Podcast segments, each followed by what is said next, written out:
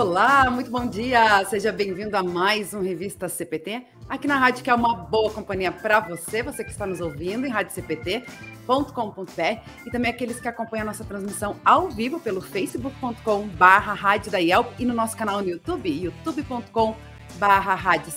Muito bem-vindo ao nosso programa de sexta-feira, dia 19 de novembro. Com muita alegria, encerrando a semana com um programa, um convidado muito especial, diretamente de St. Louis, lá nos Estados Unidos, o professor doutor Eli Prieto, que vai conversar hoje com a gente sobre os desafios do ministério e do magistério em Santo Luz. Afinal de contas, o pastor Eli Prieto aceitou recentemente chamado né, para ser pastor lá no Seminário Concórdia de, uh, de professor uh, lá no Seminário Concórdia de Santa Luz, também deão adjunto do Ministério Urbano e Transcultural do seminário, e também supervisiona o Centro de Estudos Hispanos e o Instituto Etnológico e Tecnológico de Imigrantes. Então, hoje vamos conhecer um pouquinho mais sobre todas essas uh, funções, atuações aí do professor doutor Eli Prieto. E, claro, né, sempre contando com a nossa querida audiência, que vai participando com a gente, interagindo, mandando seu alô, seu recado, é, reencontrando aí o professor doutor Eli Prieto através dos nossos canais no Face, no YouTube e também no nosso CPT Zap no 5133322111. Também lembrando, né, que a gente sempre conta, que a nossa programação da Rádio CPT sempre conta com o apoio cultural da Editora Concórdia, há 98 anos publicando a palavra que permanece. Acesse editoraconcordia.com.br e confira diversos materiais e produtos para alimento e crescimento espiritual de toda a família. A Editora Concórdia que está sempre com vários lançamentos, promoções, né? Você é convidado a acessar lá na loja virtual editoraconcordia.com.br br. Também contamos com o apoio cultural da Hora Luterana, trazendo Cristo às nações e as nações à igreja. A Hora Luterana que também possui diversos projetos, livretes, materiais evangelísticos que você conhece acessando oraluterana.org.br. E aqui eu quero trazer como destaque Capelania com Jesus de Natal. Afinal de contas, estamos nos aproximando aí do Natal, né? E você pode uh, estar participando dessa campanha muito especial também da Hora Luterana, ajudando a presentear mais de 10 10 mil famílias com os devocionários 5 Minutos com Jesus de 2022, além de livretes e materiais infantis. E é muito fácil. Quanto mais ofertas, mais materiais serão doados. E você pode estar participando dessa campanha lá acessando oraluterana.org.br barra projeto barra capelania. Que bacana, o pessoal já vai participando aí com a gente, né? Também fica o convite para que você compartilhe a nossa programação para que alcance mais pessoas. Daqui a pouco a gente vai fazer a saudação aí com a nossa uh, audiência, mas vamos lá fazer a saudação agora nesse momento com o nosso convidado de hoje, o pastor uh, doutor Eli Prieto, diretamente de St. Louis. Bom dia, pastor. Obrigada por aceitar estar com a gente hoje, compartilhando um pouquinho aí da, desses novos desafios. Ah, obrigado, Luana. É uma alegria estar aí no programa da, da nossa igreja, né? E uh, tá bem gostoso aqui, tá bem frio, tá Está 3 graus negativos aqui em St. Louis. Uh, vai ficar mais frio ainda, né? O inverno não começou oficialmente ainda, só começa no dia 21 de dezembro. Então, daqui para frente, a temperatura só vai cair mais e mais, né? E, mas é tá, verdade. Muito essas. Essas, isso é, é interessante a gente poder fazer essa conexão, né? Hoje eu aqui na região metropolitana de Porto Alegre, no Rio Grande do Sul, no Brasil, o pastor Eli Prieto aí um pouco mais cedo, né? Quase tirei o pastor Eli Prieto da cama, isso são sete e meia nesse momento, né, pastor? É, exatamente. É, vocês estão três horas na frente da, do meu horário aqui, né? Os Estados Unidos tem três diferentes horários, né? A costa leste, o horário central e a costa oeste. E no meu caso aqui, vocês estão três horas na frente Estávamos só apenas duas horas, mas aí nós trocamos o nosso horário de verão, né? Aí aumentou para três horas. Então, essa é a diferença que nós temos aí entre Santo Luís e Porto Alegre nesse momento, ou o Brasil, né?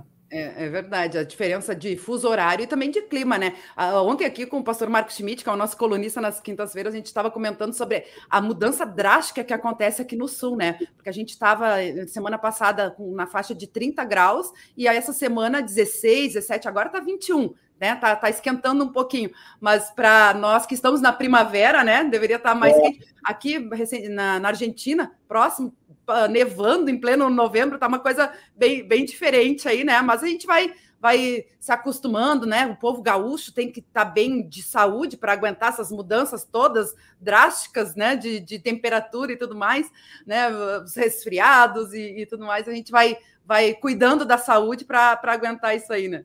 É verdade. É. É. Fico feliz por estar aí com vocês.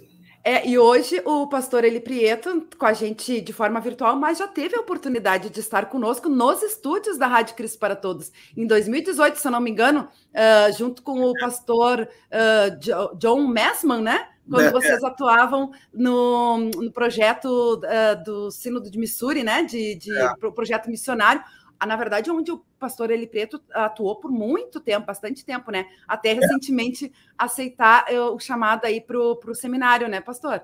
É verdade. O John Messman e eu já tivemos várias vezes no Brasil, né? É, na verdade, nós já falamos mais do que uma vez para para o programas da rádio e tivemos ao vivo aí no, nos estúdios, né? Uh, nós não fomos para o Brasil ano passado por causa da pandemia e esse ano também a gente acabou não indo.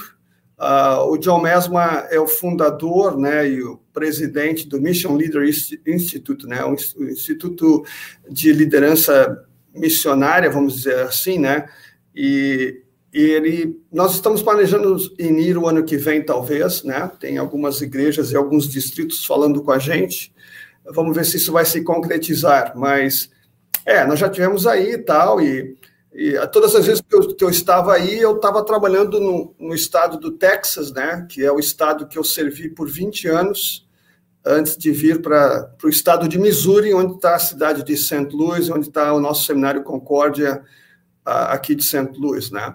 Nós temos dois seminários uh, da nossa igreja, um é aqui em St. Louis, o outro é sete horas ao norte, norte-oeste, na verdade, né, daqui, que é o Concorda Theological Seminary, que também é um seminário nosso, né, e então temos dois seminários de, que formam teologia, é, pastores e diaconisas, diáconos, né, ah, em todo caso, essa é a, a, realidade. Também já tivemos dois no Brasil, né, por muito tempo, e depois se fechou o seminário de São Paulo, mas era mais ou menos essa mesma realidade que tínhamos aí no Brasil por 20 anos, agora temos aqui temos por muitos anos, né?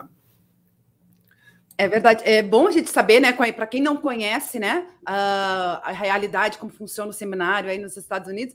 E aí, até para a gente começar, uh, professor, queria que o senhor falasse um pouquinho sobre a sua atuação, né? Afinal de contas, professor, deão adjunto de, do Ministério, de Ministério Urbano e Transcultural do Seminário Concórdia de Santa Luz, isso, né? É. E também supervisiona o Centro de Estudos Hispanos e o Instituto Etnológico e Tecnológico de Imigrantes. Então, a gente é. uh, dá para ter mais ou menos uma ideia, como você falou, né? Uh, são dois seminários, né? Então, a estrutura é, é é diferente da nossa realidade daqui, né? É. Uh, por exemplo, nós, nós até temos essa função de deão aqui no seminário, mas é, todas essas outras suas atuações. Eu queria que o senhor explicasse um pouquinho para nós, né, uh, sobre as suas atribuições aí.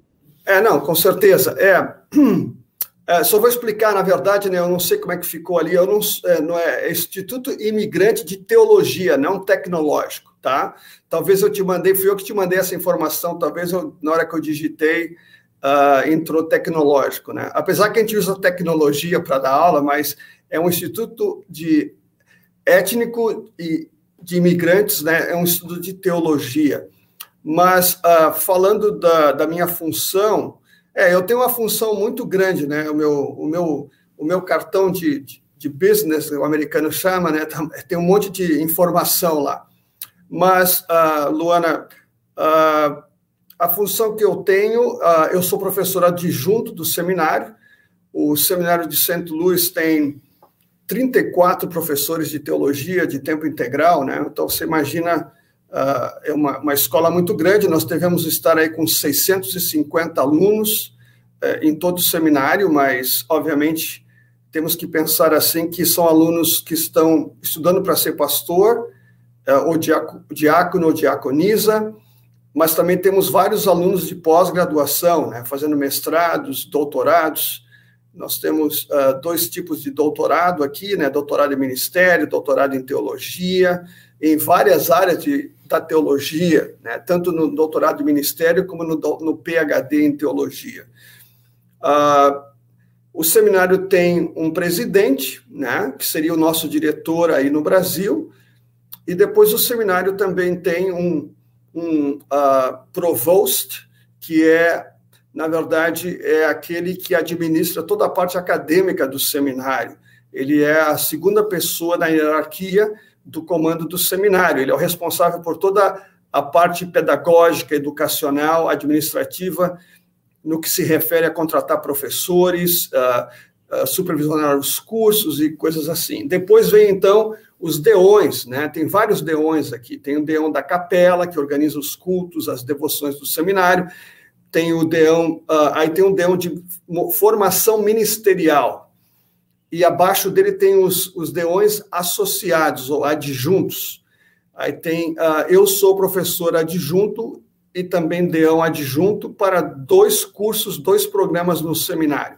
Um deles é o Centro de Estudos Hispanos e o outro é o que nós chamamos de EIIT, né, que é o Instituto de, de Imigrantes eh, de Teologia aqui do seminário.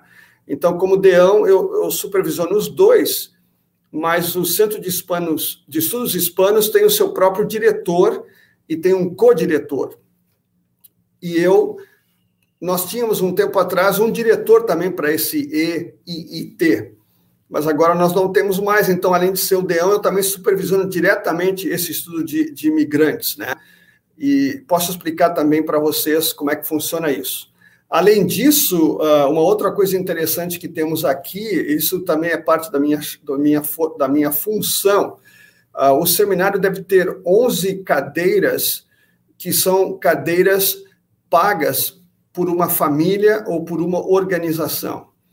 É o que eles chamam de endowment shares. Né? É, endowment é uma doação que é dada ao seminário, e desse dinheiro, esse dinheiro é investido e desse dinheiro se paga o professor que está naquela cadeira. Então, ele, ele é um professor que representa aquela, aquela família que deu aquele dinheiro.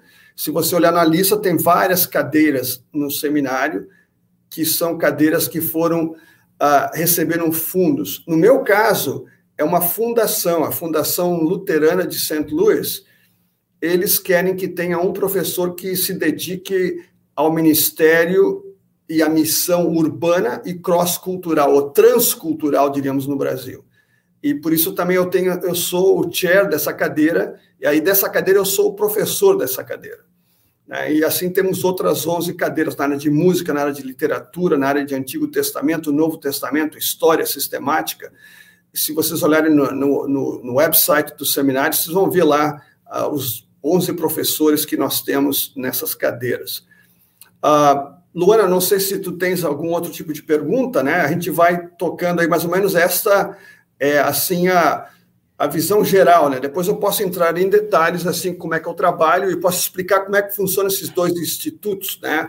Eu, eu acho bem interessante a gente explicar um pouquinho como é que funciona esses dois institutos e depois eu queria que o senhor falasse um pouquinho também sobre uh, os alunos, né? O senhor falou aí uh, o número de alunos, né? E até porque o senhor trabalha com a questão dos imigrantes. Uh, eu me lembro, a gente está no momento aí do projeto Aliança, né? Que é Exato. Né? Eu queria que, de repente, o senhor falasse alguma coisa, tem algum envolvimento, porque a gente sabe que nós temos vários pastores cedidos né, para trabalhar aí uh, na América Latina, e uh, provavelmente tem essa, essa relação aí também, né? Exato, é na África também nós temos agora, né, pastores trabalhando na África que vão trabalhar na área da educação teológica e assim por diante. Uh, vamos por, por, assim por etapas, então. Quer dizer, o Centro de Estudos Hispanos o nome já diz, é para as pessoas que falam espanhol, né? Ah, então, todas as pessoas da América Latina ah, que estão morando na América Latina ou pessoas que migraram para os Estados Unidos e que falam espanhol, né?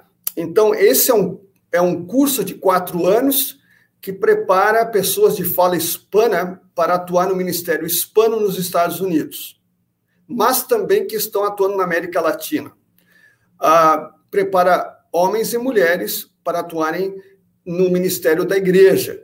Obviamente, os homens para serem pastores e missionários, e as mulheres para serem diaconisas, né, professoras, educadoras e assim por diante, atuando com pastores em, em vários centros missionários. Ah, há também homens que fazem o curso de, de diáconos, né, mas a maioria faz ministério e as mulheres fazem a diaconia. Ah, uma outra coisa importante a ser lembrada, esse curso habilita o ministério. Então, você ganha um certificado para ser pastor ou diaconisa. você não ganha um título acadêmico como você ganharia, por exemplo, no Brasil, o bacharelado em teologia, e depois a gente ganha aquele outro diploma de especialização em teologia pelo Seminário Concórdia de São Leopoldo. Se você quiser ganhar um diploma uh, de que é um diploma acadêmico, você vai ter que fazer o MDiv, que seria equivalente ao nosso bacharelado em teologia aí, que é, é, é um mestrado em teologia, na verdade. Na verdade, está acima do bacharelado, na verdade, é mais ou menos a nossa especialização que temos aí no Brasil, que eles chamam de Master Divinity, é um mestrado em divindades, né? O nosso bacharelado é bacharelado em divindade, aí tem um mestrado em divindades. Ah, o curso para o Centro de do, do estudos hispanos, ele é totalmente dado em espanhol. Então, uh, as classes são dadas em espanhol. Os professores todos que dão aula nesses cursos falam espanhol, uh, ou tem que falar espanhol, né? Uh, temos professores americanos que foram missionários na América Latina, dão aula. Nós temos o professor Leo Sanchez, que é nasceu no Chile, mas foi, criado no Panamá. Ele é professor do seminário, ele é o diretor. Obviamente, ele cresceu falando espanhol. Uh, temos o, o, professor Marcos Kempf, que não é pastor, mas é um diretor de educação cristã e tem mestrado em educação. Ele é o diretor associado do Centro Hispano. E eu também dou aula no, no Centro Hispano, né? Eu não falo perfeitamente espanhol, mas eu falo um pouco de portunhol, eu creio. Então, nós damos aulas para os alunos que estão em todas as partes dos Estados Unidos. Eles já estão atuando no ministério e, ao mesmo tempo, estão fazendo essas cadeiras, esses cursos conosco, que levam quatro anos. E aí, eles já estão no estágio, eles ficam quatro anos em estágio e fazendo estudo de teologia. Aí, quando eles são aprovados, eles vêm para o seminário, tem uma formatura para eles, né? eles recebem um chamado, são ordenados e são pastores. Além disso, nós temos para aqueles alunos que já têm bacharelado, eles podem fazer um mestrado em teologia em espanhol. E, na verdade, nós temos alguns pastores da IELB que se beneficiaram desse mestrado em teologia e fizeram online. Nós temos aí vários pastores da IELB que se formaram recentemente no nosso mestrado. E, como eu disse, esse mestrado também é a aula, as aulas são dadas em espanhol. Então, aí é um título acadêmico, né? Se você tem bacharelado, você faz uma maestria em teologia numa área específica da teologia, pode ser em história, exegese, né, do Antigo e Novo Testamento, ou em doutrina sistemática ou teologia prática. Uh, o, esse é o Centro de Estudos Hispanos. O IIT, que é o, é o Instituto de Imigrantes, Luana, é uma outra história. Quer dizer, o Instituto. Uh, nos Estados Unidos, nós recebemos muitos imigrantes. A todo momento se recebem imigrantes. Então, os imigrantes que vieram para cá, eles vêm de várias partes do mundo e o EIT é para aqueles alunos que migraram para os Estados Unidos, mas que a fala deles ou a primeira língua deles não é o espanhol. Então aí quem, mas temos pessoas que falam diferentes línguas, né? Por exemplo, os países da África, tem gente que fala francês ou crioulo, fala swahili, uh, falam várias línguas de tribos e, e, e áreas diferentes da África. Temos pessoas da Índia que falam telugu, hindi, tem pessoas da China uh, e assim por diante. Então, essas pessoas, o que une elas é a língua inglesa para o curso. Mas eles, às vezes, falam cinco, seis línguas diferentes, né? Porque eles vêm de outras partes do mundo que cresceram falando duas, três línguas e assim por diante. Esse também é um curso de quatro anos, totalmente dado online. O aluno também, quando começa, começa já no estágio, com um pastor local supervisionando a missão, e geralmente esse trabalho é feito para imigrantes. Então, aquela pessoa que, por exemplo, fala Telugu, que é uma língua da Índia, ele faz um ministério em Telugu para os imigrantes que estão falando Telugu, que moram ali naquela área onde ele está atuando. E assim por diante, né? Swahili, outras línguas da África, o francês, ou crioulo, que é uma língua que é falada também em parte do de Camarões e na na Costa do Marfim, que é um francês crioulo, né, que a gente chamaria, se fala também no Haiti, né, é uma variação do francês e, e assim por diante. Então, esses são os dois programas e os dois habilitam ao ministério pastoral ou ao diaconato, né? Então, é mais ou menos assim que funciona, Luana. Uh, logicamente, pode entrar em detalhes aí, mas é mais ou menos desta forma que o instituto, os dois institutos hispano e de imigrantes de teologia funciona. E nós temos vários alunos, né? E é bem bonito. Nós formamos agora sete alunos uh, em, uh, um mês atrás, teve uma pequena formatura aqui no seminário, já recebeu o chamado deles. Tinha um uh, que era um pastor do Congo, imigrante do Congo, que está aqui há anos, né?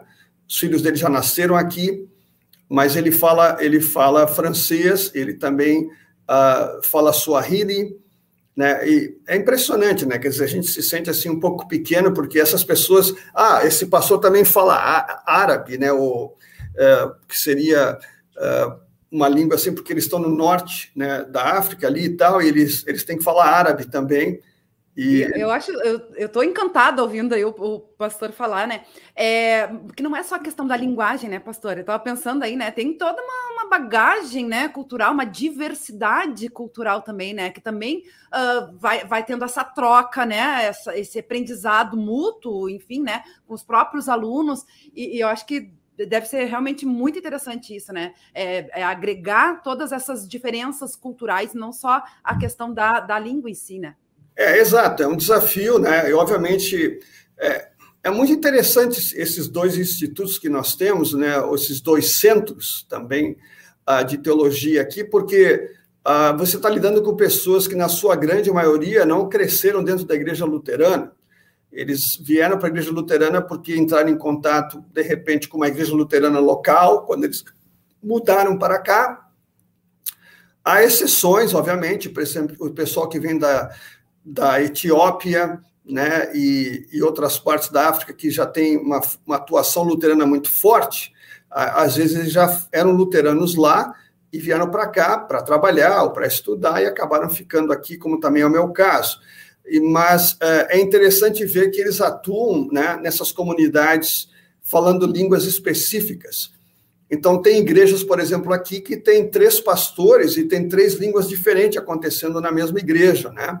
Uh, e há momentos que eles celebram cultos juntos com todas as etnias que tem naquela congregação, e aí tem, de repente, duas ou três línguas acontecendo na igreja. Isso aconteceu comigo em San Antônio, antes de eu vir para cá. Eu tinha um pastor, é um médico, ele é doutor, doutor uh, Naresh Talatoti. Ele está para iniciar agora esse IIT, né? mas ele é médico e ele é cristão. Ele se aproximou de mim, ficou meu amigo, quis ficar luterano. Então ele começou a trabalhar na minha missão. Então a minha missão era inglês e espanhol, né? Mais inglês, mas também se usa espanhol. E à noite, às cinco da tarde, ele tinha o culto em, em, em Telegu. E eu não falo Telegu, né? E algumas vezes eu preguei para ele. Então o culto é feito em inglês e Telegu. E aí ele algumas vezes traduzia o que eu falava, mas geralmente todos os, os que estavam no culto também falam inglês. Mas eles querem a língua deles, que é a língua materna deles, né? A nossa igreja aí no Rio Grande do Sul, ou mesmo no Espírito Santo, em outras partes do Brasil, que ainda tem uma, uma forte influência germânica, e que ainda falam alemão, né, ou um dialeto alemão, as pessoas preferem falar, às vezes, naquela língua, porque é a língua do coração delas, né? A língua que Deus, na verdade, fala com eles. E eles falam com Deus em oração, usando aquela língua materna. Então, aquela língua é a língua de conexão deles com Deus, né? Então, eu acho, assim, que é a mesma coisa a, com essas pessoas que migraram para os Estados Unidos, né? Eles preferem ouvir a leitura bíblica na língua deles, um sermão, e também o estilo de culto, né, Luana? Que... Uh, é um pouco diferente dos nossos escutos mais tradicionais, né? Eles batem palmas, eles uh, têm outras uh, atividades que eles fazem no culto que é diferente da nossa tradição luterana, apesar de eles serem luteranos também. Mas, né, eles não têm órgão, né, de tubos nas igrejas da África, né? Obviamente tem igrejas na África que são lindas e têm órgãos de tubo, mas não é essa é a realidade em todo, em toda, em todo o continente é como o nosso caso no Brasil, né? Nós usamos o violão e usamos outros instrumentos musicais para acompanhar o culto, né? Nós não temos muitas igrejas no Brasil que tem um órgão de tubos, né?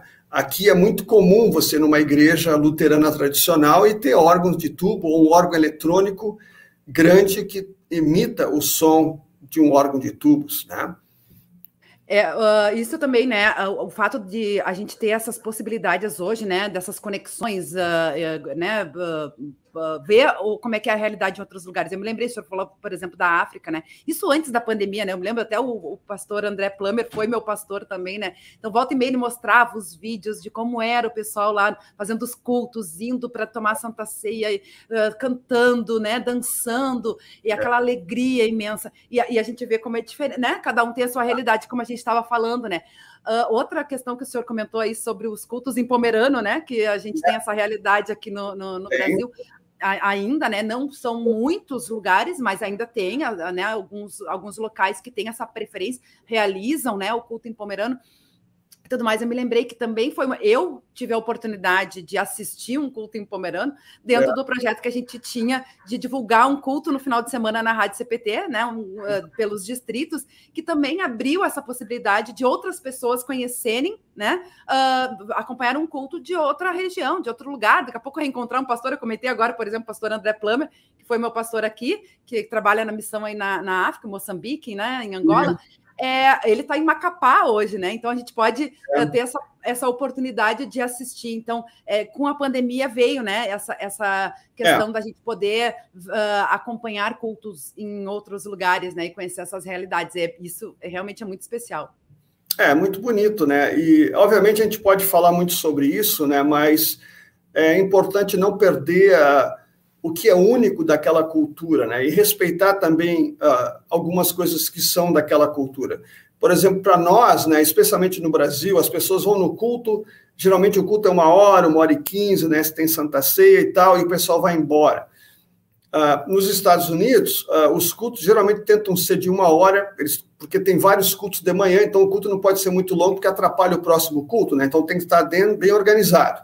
Mas aqui, geralmente, um, um luterano tradicional, Luana, ele vai na igreja para ficar duas horas na igreja. Ele vai para ficar uma hora em estudo bíblico, que seria a nossa escola dominical. E aí, quando a gente pensa em escola dominical no Brasil, é para criança, mas aqui a escola dominical, que eles chamam de Sunday School, é para todo mundo. Então, é estudo para casais, é estudo para pessoas adultas, para jovens, para pessoas que estão na universidade, para alunos que estão na sétima, oitava série. Então, você tem uma hora de estudo bíblico antes do culto ou depois do culto. Você, por exemplo, se, te, se você vai no culto às 8 horas, das 8 às 9 você tem culto, às 9h15 até às 10h15 tem estudo bíblico, vários estudos bíblicos, e depois, às 10h30 até às 11h30, vai ter um outro culto. Entendeu? Você pode vir pra, primeiro para o culto e ficar no estudo bíblico, ou você vem no estudo bíblico e depois fica para o culto. Então, é uma tradição. Mas, por exemplo, para as pessoas da África, e mesmo da Índia, o culto para eles é uma celebração e não tem horário, horário, não tem horário para começar, não tem horário para terminar. Se você vai num culto nem o Dr. Naresh, né? O culto era para começar às 5, nunca começava às 5, começava às 5 e 15, 5 e 20, e era para terminar o quê? Às 6 e meia? Não, terminava às 7 e meia, 7 e 15, porque tem gente que dá testemunho no culto, tem gente que fala, tem muitas músicas, né? O pessoal é uma celebração, eles estão felizes, é um, é, um, é um evento comunitário. Hoje nós perdemos um pouco isso, mas eu fui pastor no interior, fui pastor, por exemplo, numa cidade menor, que é Arroio do Meio, não muito longe de Porto Alegre, e nós tínhamos várias igrejas em lugares menores. Então, quando as pessoas vêm para o culto, é um evento da comunidade, as pessoas ficam conversando, tomam chimarrão, eh, fazem alguma coisa, vêm antes, ficam depois, né? Ah, é um evento da congregação, as pessoas querem se ver, é um momento comunitário. Quando a igreja foi para a cidade, para os centros urbanos, a, a, igreja perdeu esse senso de comunidade, porque as pessoas não moram ao redor mais da igreja, as pessoas têm que dirigir, pegar um ônibus, pegar um trem para ir para o culto. Então se perdeu o senso de comunidade, as pessoas nem se conhecem mais, né? Ah, você vem para a igreja, isso a igreja é um pouco maior, as pessoas vêm em horários diferentes, não tem uma conexão comunitária mesmo, né? Por isso que antigamente não se falava congregação luterana, falava comunidade luterana São Paulo, comunidade, né? A igreja de confissão luterana acho que ainda usa essa terminologia. A IELB mudou isso, né? Nos Mas tem algumas, tem algumas ainda que usam, né? É. Uh, como comunidade, né? Uh, mas em geral é, é congregação. Isso congregação. realmente é, é. Entendeu? Interessante. A, a, a, Congregação São Paulo de Porto Alegre, fui pastor da Congregação São Paulo de Porto Alegre. A Congregação São Paulo de Porto Alegre era a Comunidade Luterana São Paulo. A, a Congregação Cristo de Porto Alegre era a Comunidade Cristo. entendeu? E depois uh, se mudou esse nome. Esses nomes foram, foram foi uma transição, né? Porque ainda tinha essa ideia na, na cultura da igreja que nós éramos uma comunidade que veio do interior e uma comunidade que agora está morando na cidade, né? E, e, e, a gente manteve isso, mas as novas gerações que vieram perderam esse centro, esse senso de comunidade, porque numa cidade, né, num centro urbano, qual é a tua comunidade, né? Quer dizer, é muito. Aí você vê também as novas comunidades que aparecem, né? Uh, no, são as comunidades uh, que aparecem na, na, mídia social, né? Usando o Face, uh, né? O, diferentes formas de, de se comunicar, né? E o Facebook, né? YouTube, sei lá, tudo que você usa hoje na mídia social, isso fica uma comunidade, fica uma tribo que o pessoal chama também, né? E uh, tem várias tribos, né? vários grupos que você se encontra de uma forma uh, pela, que é uma, uma, forma pela usando a mídia social e é uma comunidade, né? Mas não é uma comunidade de fato física, né? É virtual, como diríamos, né? Então são, é, é, é, só aí são os desafios de como ser igreja agora no mundo que como você falou, né, Luana, que a pandemia também nos forçou a pensar, já existia antes, mas a igreja tinha uma certa resistência, né? Por exemplo, tinha igrejas bem mais tradicionais que falavam assim: ah, nunca vou usar tela no culto, né? Porque tela não faz parte do culto, a igreja não é um, um centro de, né, que passa filmes, não é um cinema, né, um teatro e tal. Uh, mas depois, quando entrou a pandemia, como é que você poderia né, fazer o culto para as pessoas que estão em casa? Ah, tem que usar a tecnologia, né? Tem que usar a mídia social. E várias igrejas começaram a colocar câmera, câmeras né, na, na, na, na igreja, telas e assim por diante. Hoje, o próprio uso, né? Desculpa, é. pastor. O próprio é. uso do, do, do, smartphone, né? Tantas, ah, pelo menos aqui, eu não sei como é que é aí no, nos Estados Unidos, mas em, em, vários lugares que eu fui, igreja, as pessoas falam assim: ah, mas o pastor vendo a Bíblia no celular, ou os membros. Ah, mas é. ele não está prestando atenção no culto, está no celular, mas daqui a pouco está lendo a Bíblia ali, está né, acompanhando é. uh, o hino ali, né? Então, isso aí também veio essa mudança. Isso eu queria que o senhor falasse um pouquinho também para a gente, já que a gente está fazendo essa comparação, né, de como as coisas são aí em outros lugares do mundo e, e aqui no Brasil, é o, o impacto da pandemia, justamente, né? Porque a gente sabe, por exemplo, aqui. Uh, claro, uh, teve um período em que os templos estavam fechados e as programações eram todas online, todas virtuais, né?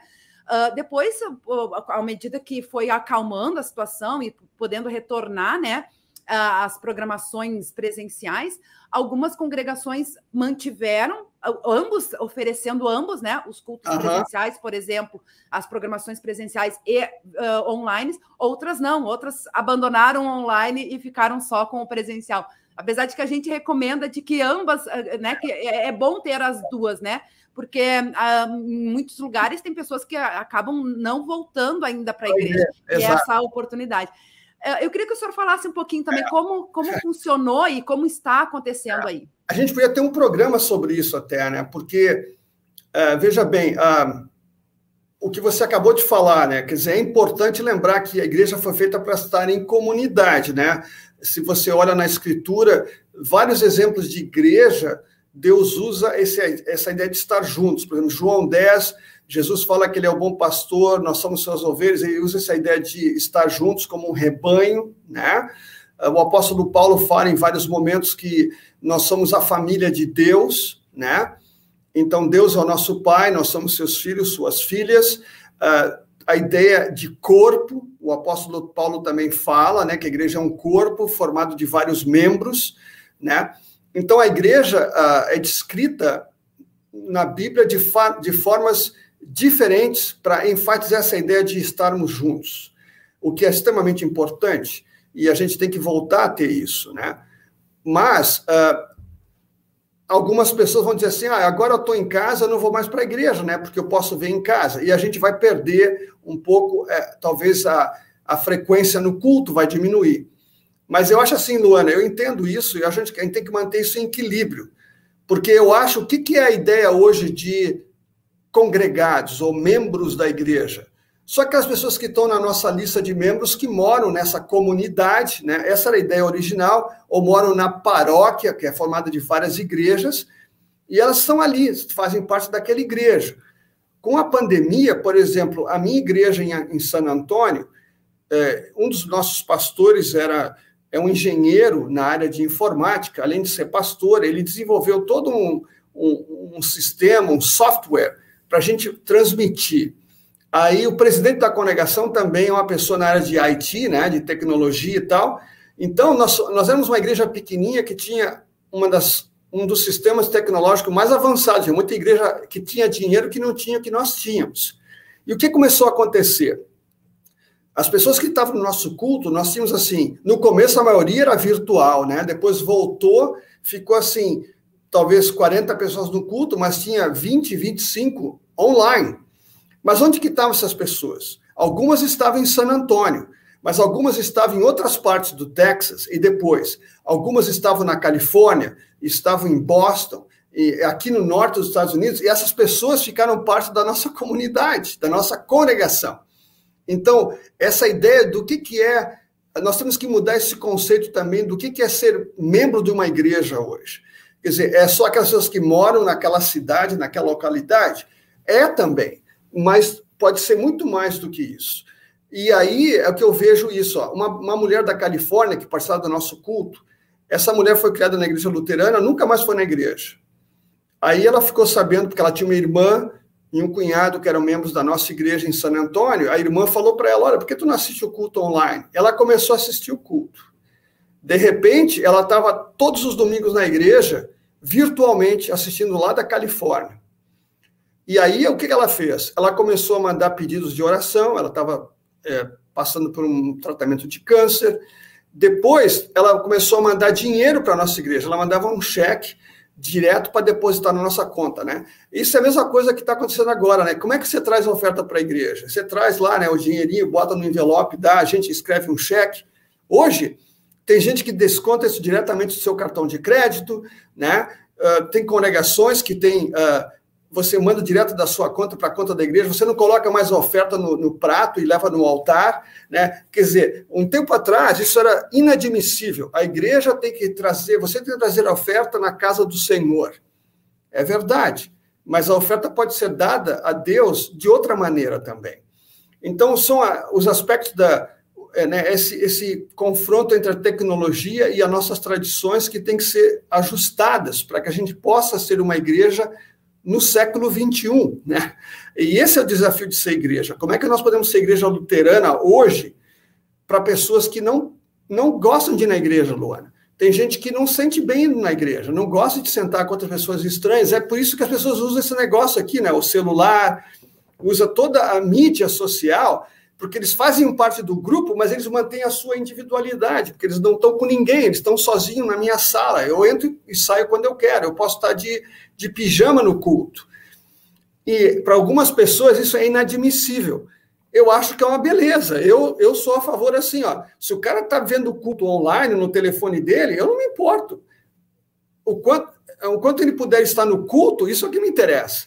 Ele está ouvindo a palavra de Deus. Quem sabe um dia ele vai poder vir no culto?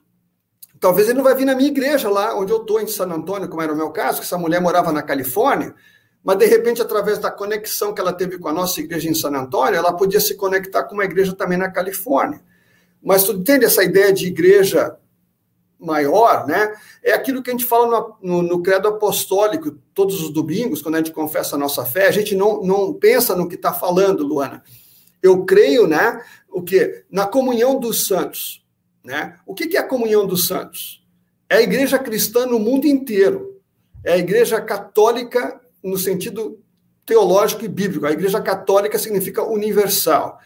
Essa igreja, essa comunhão dos santos, não é só a igreja das pessoas que estão vivas aqui na Igreja São Paulo, de picadinha do atalho. Não é só essa. Ou a igreja que está lá na a comunidade de São Paulo de Porto Alegre, a comunidade de São Paulo, congregação São Paulo de Arroio do Meio.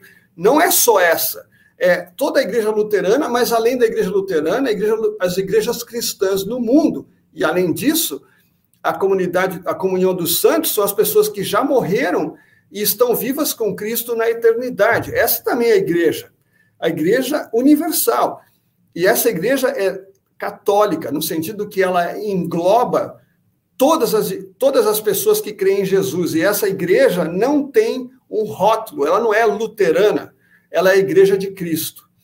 Então, a gente tem que ter essa noção também, né? A gente acaba sendo assim muito mais uh, pensando na nossa congregação, na nossa IELB, né? Como a nossa uh, denominação, né? Aí tem os batistas, os católicos romanos, a Assembleia de Deus e tal, são as denominações. Depois tem as igrejas não denominacionais que não pertencem a nenhuma denominação. Mas quando a gente fala de creio na, na, na igreja, né, na igreja, na comunhão de todos os santos, a igreja cristã é uma igreja universal. E isso também nós temos que mudar o nosso conceito, né? Alguém pode ser membro de uma igreja virtualmente e nunca se tornar luterano mas ele pertence à comunhão dos santos, porque é um, é um verdadeiro cristão que crê em Jesus Cristo como seu Senhor e Salvador, como nós confessamos no credo apostólico, no Deus triuno, né?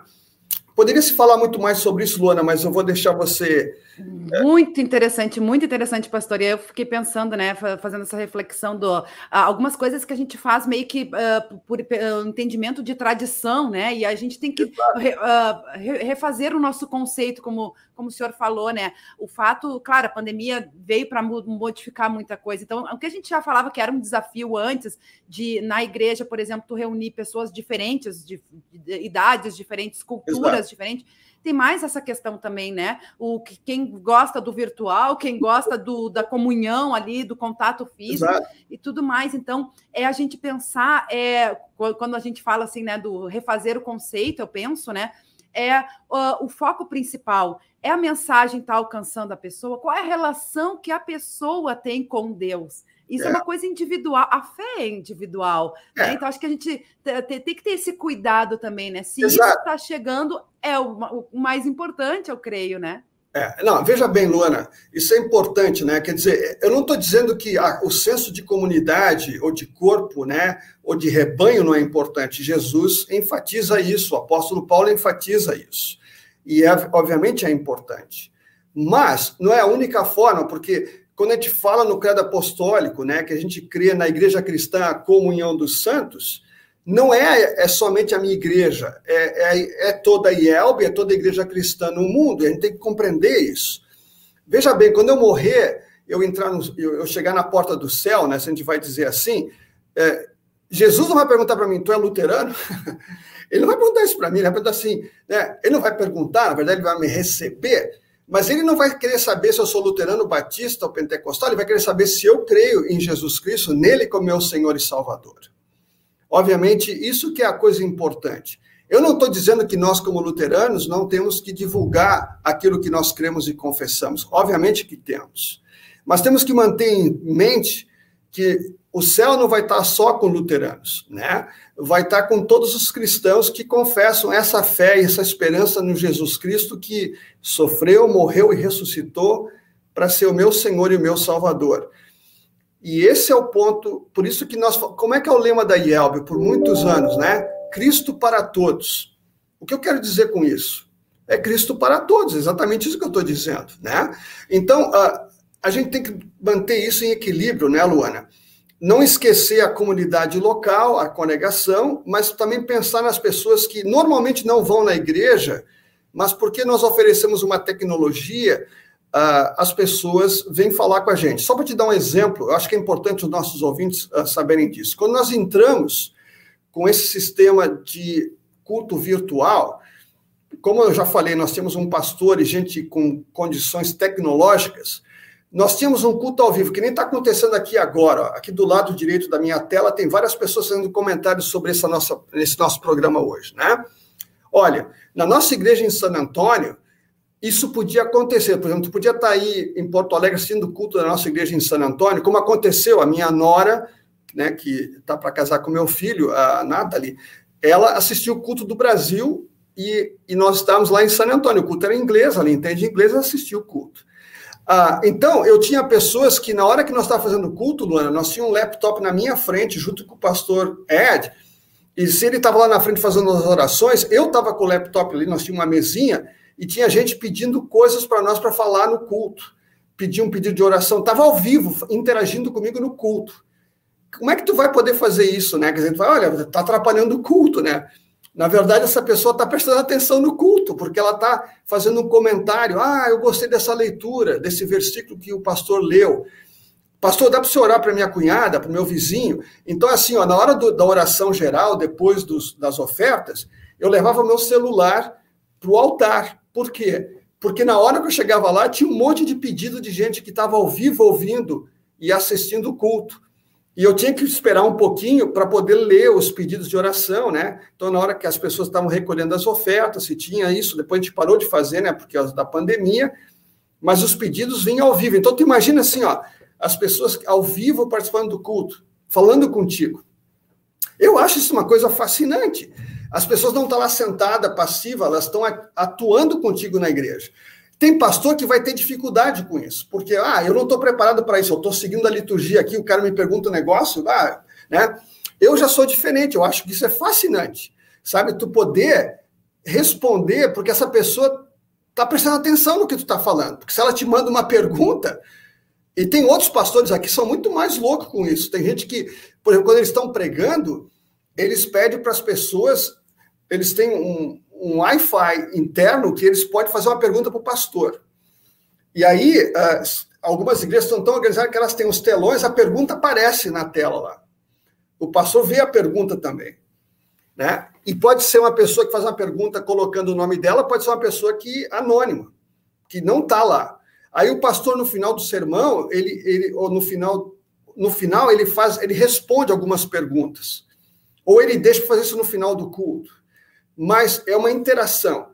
Lógico que isso muda todo o teu programa, porque se tu tem um, um sermão escrito, né, que tu quer seguir, aí o cara te faz uma pergunta, bom, aí vai te complicar a tua vida, né?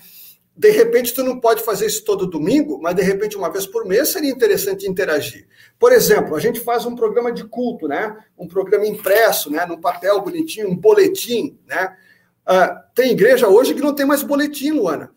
Tu, tu entra, tu abaixa um app, né? Um aplicativo no teu telefone e tu entra na igreja e a liturgia está toda no teu telefone, no teu tablet. E não tem hino, não tem nada, está tudo aqui dentro. Eu sei que tem gente que vai falar, ah, mas cadê o inário, né? Cadê a Bíblia? Eu entendo isso é importante e deve estar tá lá no, nos, nos, bancos da igreja, deve estar tá disponível.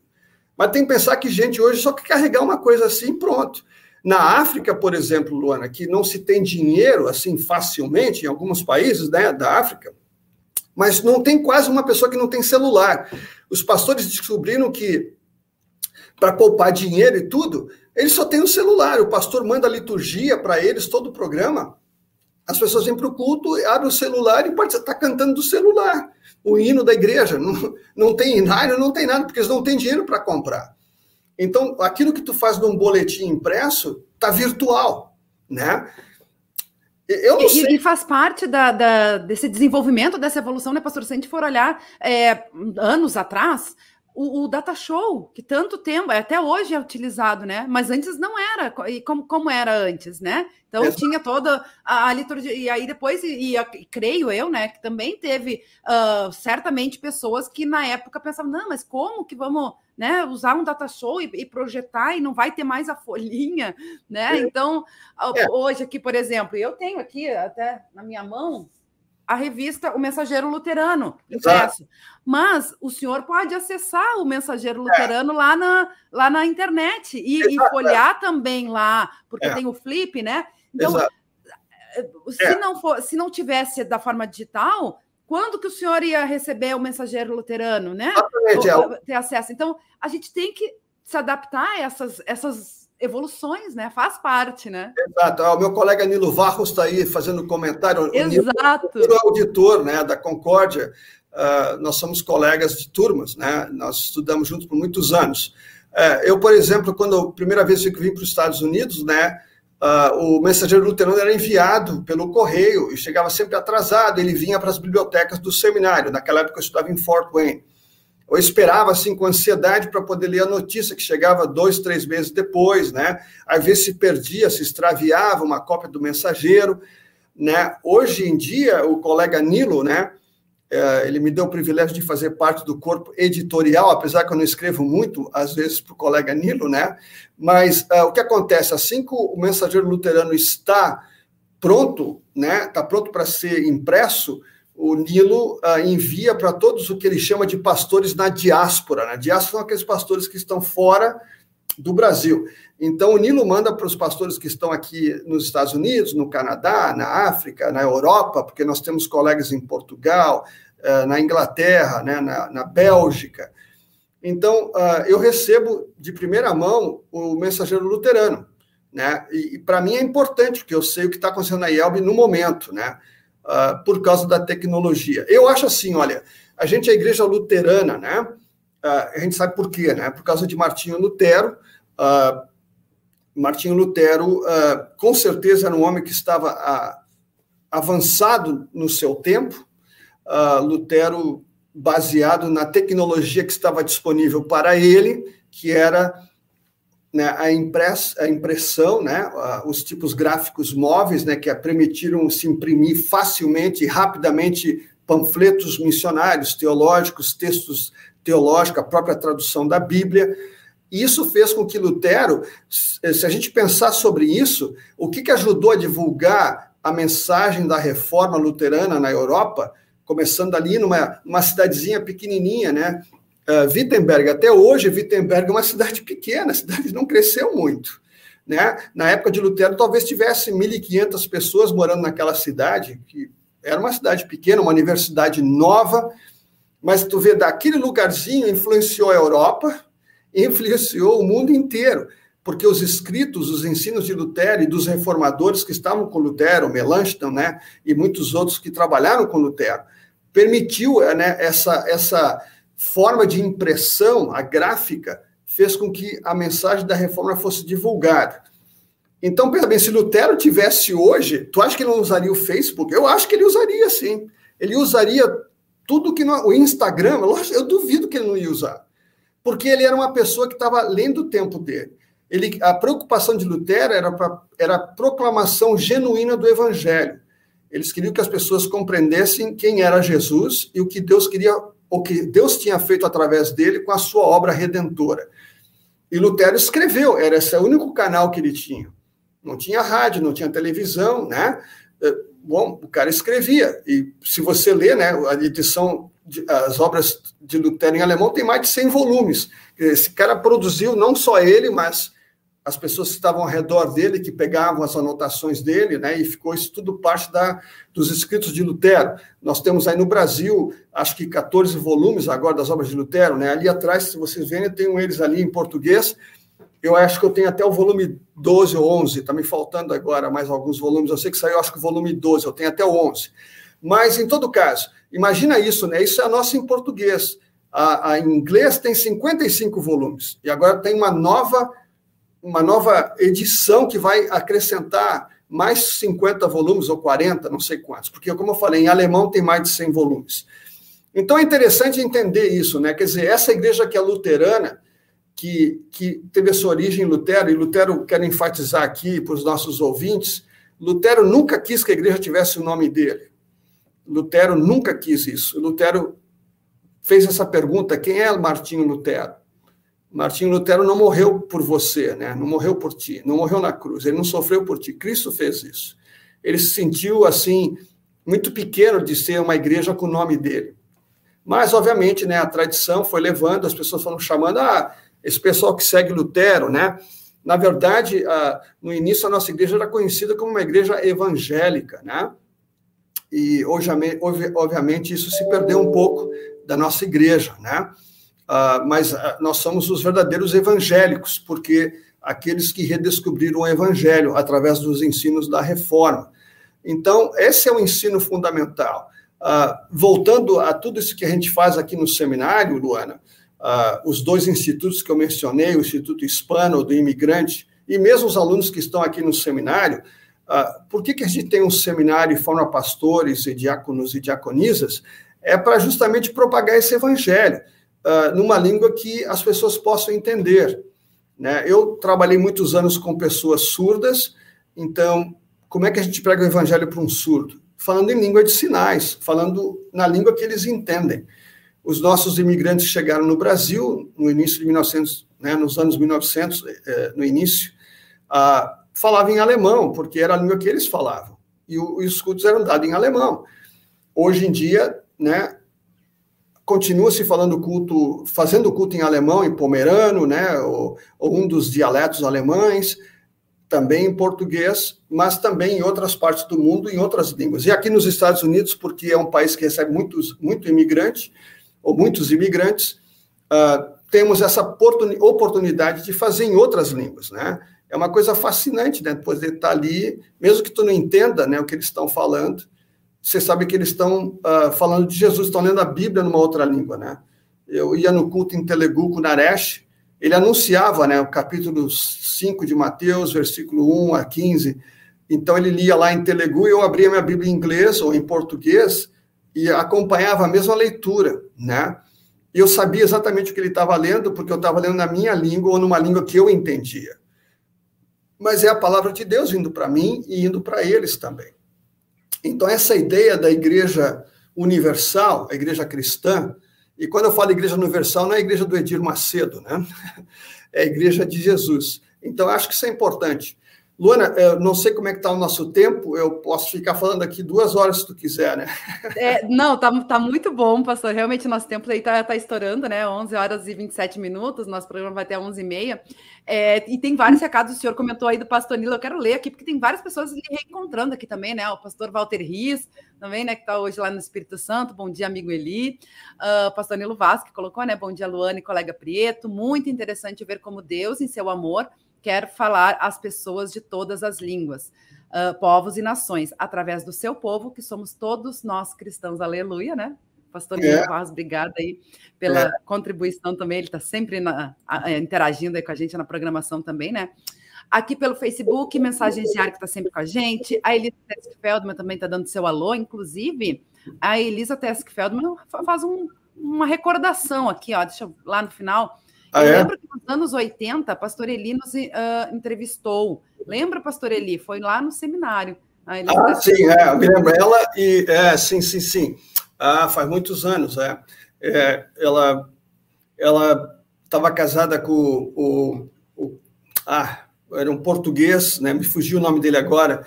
Canoa, eu acho que o sobrenome dele era Canoa. Ah, e ele estava estudando para ser pastor, depois ele se formou pastor uh, e foi pastor no Brasil, depois ele voltou, voltou para Portugal. Uh, se não me engano, uh, eu acho que uma filha do, do pastor Roni Marquardt é casado Isso. com o filho deles, né? Exato, uhum. Exatamente. Que bacana. Olha é. só, boa recordação aí do pastor é. também, viu? É, me lembro isso, é. Naquela época né, eu tinha cabelo preto e muito cabelo, e não tinha barba, eu acho. ah, mas as memórias ficam, as boas lembranças ficam, 78, né? Isso é bacana. 79, mais ou menos. Acho que foi em 79 que eu fiz essa entrevista com eles. É, que bacana, olha só. A Flora Miller também está com a gente. Bom dia, Luana, Pastor Eli. Deus cuide de todos nós. Um abraço. Classe História também está com a gente, assistindo de Ponta Grossa, no Paraná. Olha só. Uh, que bacana, viu? Brunildas Wick também, bom dia. Selmira Santana, a Noêmia Lucila Scherer, também de Marechal Cândido Rondon, no Paraná. Renê Martinho, bom dia a todos. A Elisa também colocou que bacana a explanação do pastor Prieto. Enir Vorpagel uh, comenta aqui, ó, os credos apostólico é uma confissão do cristão. Julgar a salvação, condenação não cabe aos pobres pecadores que a gente estava falando antes, né? Exato. Obrigada pelo comentário, Vanir. Ayrton Glitz também, obrigado pela explanação sobre o tema Pastor Eli. E a uhum. Lucia Sar também. Bom dia, sempre ligado. A gente agradece aí bastante o pessoal que vai participando, interagindo aí com a gente. E claro, né, o pastor Eli por estar com a gente. Acho que o senhor vai ter que retornar aí para nossa programação para conversar, compartilhar mais assuntos aí com a gente, pastor. Ah, seria um prazer, né? A gente gosta de poder falar. Acho que é uma forma de também de usar a tecnologia que está disponível, né, para uh, preparar o povo de Deus para ser povo de Deus, né? Uh, eu acho que é muito importante. A gente falou de Lutero, né? Acho que é importante. Uma das citações que eu mais gosto de Lutero, né? É uma citação assim. Tem várias citações de Lutero. Eu não sou um, um luterólogo, né? Uma pessoa que estudou Lutero e assim aprofundadamente. Nós temos pastores aí no Brasil que são bons, é, são bons conhecedores da, de Lutero, mas uma das citações que mais me encanta em Lutero é o comentário que ele faz é, em Pedro, né? Quando ele fala, eu vou agora assim fazer um pequeno resumo, mas ele fala assim: qual é a razão que Deus nos mantém na igreja, aqui no mundo, quando nós somos batizados? Lutero faz essa pergunta. Por que, que Deus não, quando nós somos batizados, ele não leva a gente para o céu di direto, né? Por quê? Porque é, se é isso que ele quer, na é verdade, Deus nos quer salvar. Então, quando eu sou batizado e fico cristão, por que ele já não me leva direto para o céu? Pronto. Porque essa é a função, né, de Jesus, ele quer que nós possamos estar na vida eterna com ele. Então, Lutero faz essa pergunta: por que quando eu sou batizado, Deus não me leva logo para estar com ele? Aí Lutero responde a pergunta, ele fala: por quê? Porque ele quer que a gente faça pelos outros o que Deus fez por nós. O que, que Lutero quer dizer com isso? Né? Aquilo que Deus fez por nós em Cristo, de nos levar à salvação, Deus quer que a gente leve essa mesma salvação a outros. Né? É isso porque, quando somos batizados, Deus nos mantém aqui até o tempo que ele decidir de nos levar para estarmos com ele na eternidade. Então, essa é a função não só do pastor, mas de todos os cristãos, porque aqui Lutero fala quando eu sou batizado, ele não fala quando eu me tornei pastor, você está entendendo? Ele fala, então, todos nós somos sacerdotes e sacerdotisas de Deus. Essa é a ideia de 1 Pedro, né? Quer dizer, nós somos, somos batizados para proclamar as virtudes daquele que nos tirou das trevas para a sua maravilhosa luz. E nós temos que estar conscientes disso, como igreja, né, que essa é a nossa função primeira aqui na igreja, aqui na terra, nesse tempo que Deus nos dá. Não sabemos quanto tempo vai ser, né?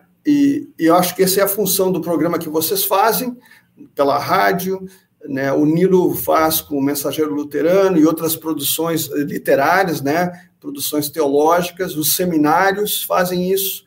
O seminário em São Leopoldo, especialmente, os seus programas né, de ministério e diaconias, diaconato, como diríamos assim, uh, de música e outras coisas que se faz na África, e os nossos pastores e missionários que estão todo o Brasil a gente nem falou do projeto Aliança, né, Luana? Mas a gente pode falar uma outra hora.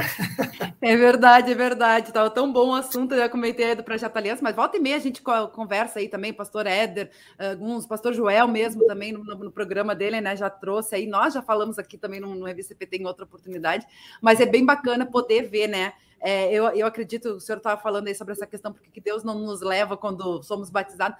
Nós somos instrumentos dele, né? E o próprio Jesus disse, né, uh, para os seus discípulos, e serve para nós, né? E de proclamar é, Cristo para todas as nações, que inclusive é o lema da, da, Daí, da hora luterana também. Hora luterana né? também, é. É, exato. Então, é a nossa, é a nossa função, nossa missão aqui como, como cristão, como o pastor falou, né?